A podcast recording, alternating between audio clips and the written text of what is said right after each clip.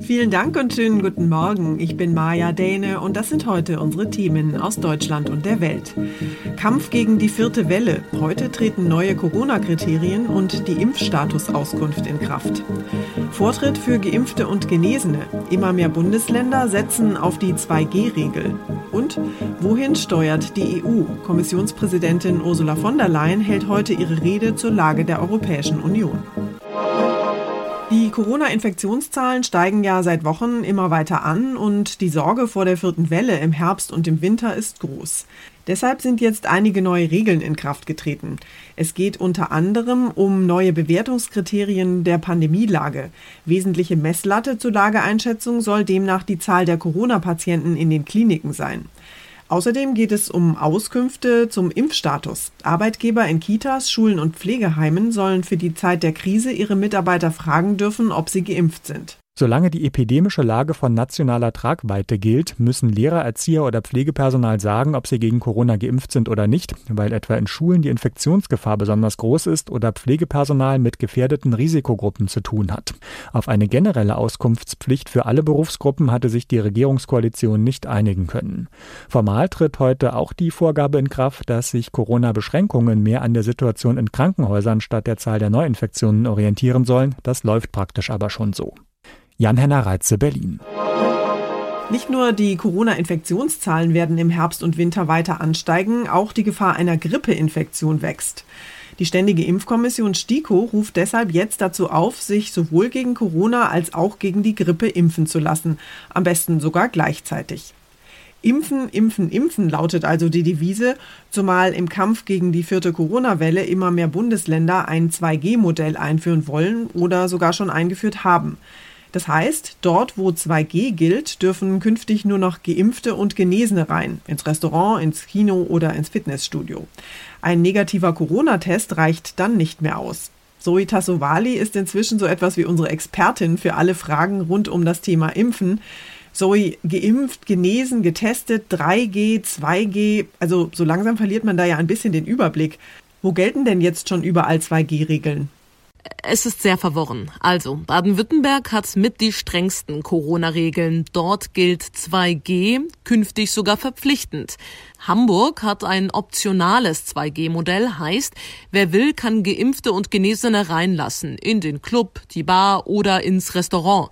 Dafür fallen Maskenpflicht und Abstandsregeln weg. Ähnlich will das Niedersachsen machen, Sachsen-Anhalt und auch Berlin. In Rheinland-Pfalz gibt es eine eigene Regel. 2G Plus heißt die. Das ist kurz gesagt eine Corona-Ampel mit drei Warnstufen. Um die vierte Corona-Welle gut zu überstehen, sollen möglichst viele Menschen gegen Corona geimpft sein, klar. Aber jetzt ruft die Ständige Impfkommission ja plötzlich zur Doppelimpfung auf, also eine Impfung gegen Corona und gegen Grippe. Warum das denn?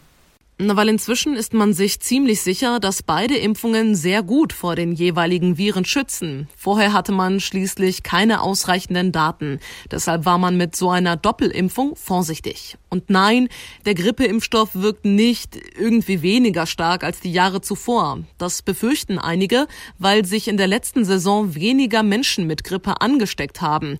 Doch diese Sorge ist völlig unbegründet, sagt die STIKO. Wer soll sich denn gegen Corona und Grippe impfen lassen?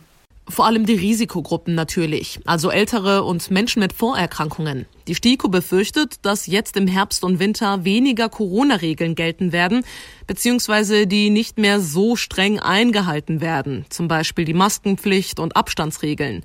Dadurch steigt für bestimmte Gruppen wiederum das Risiko, schwer an Corona beziehungsweise auch der Grippe zu erkranken. Also zwei Piekser in den Arm und dann hat man gleich den doppelten Schutz.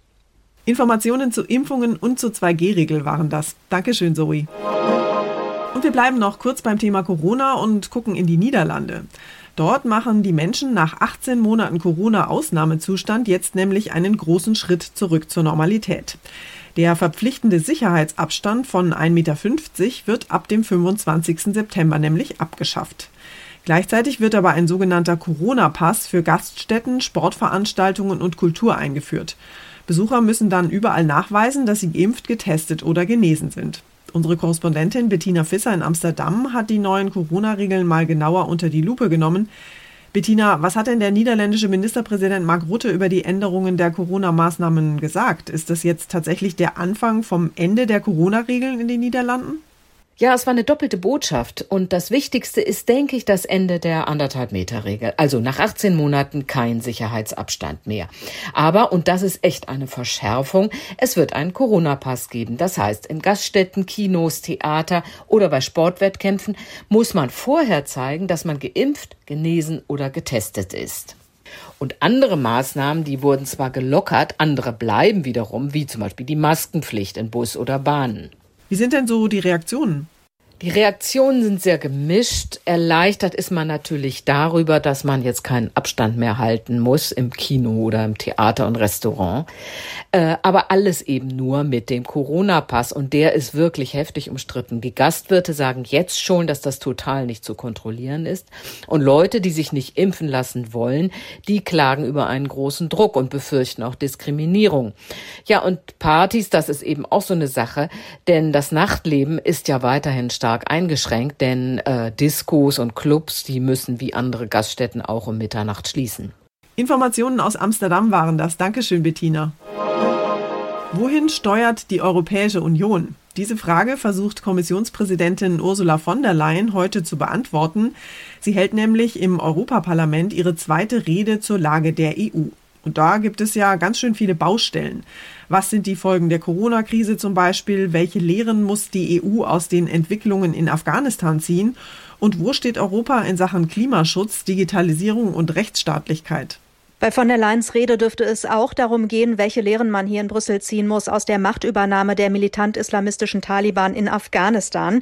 Die EU hatte viel Geld in Projekte gesteckt, die eine Rückeroberung der Macht durch die Taliban verhindern sollten. Völlig erfolglos, wie die aktuellen Entwicklungen in Afghanistan zeigen. Es ist das zweite Mal, dass von der Leyen als EU-Kommissionspräsidentin die Rede zur Lage der EU hält. Dabei geht es neben einer Bilanz des aktuellen Jahres auch um die Prioritäten der Kommission für das nächste Jahr. Aus Brüssel, Sarah Geiser.de. Unser Tipp des Tages heute für alle Gartenfans. Für viele Menschen in Deutschland war 2021 ja schon der zweite Sommer zu Hause. Der eigene Garten oder der eigene Balkon waren dafür viele Familien Oase und Urlaubsort gleichzeitig.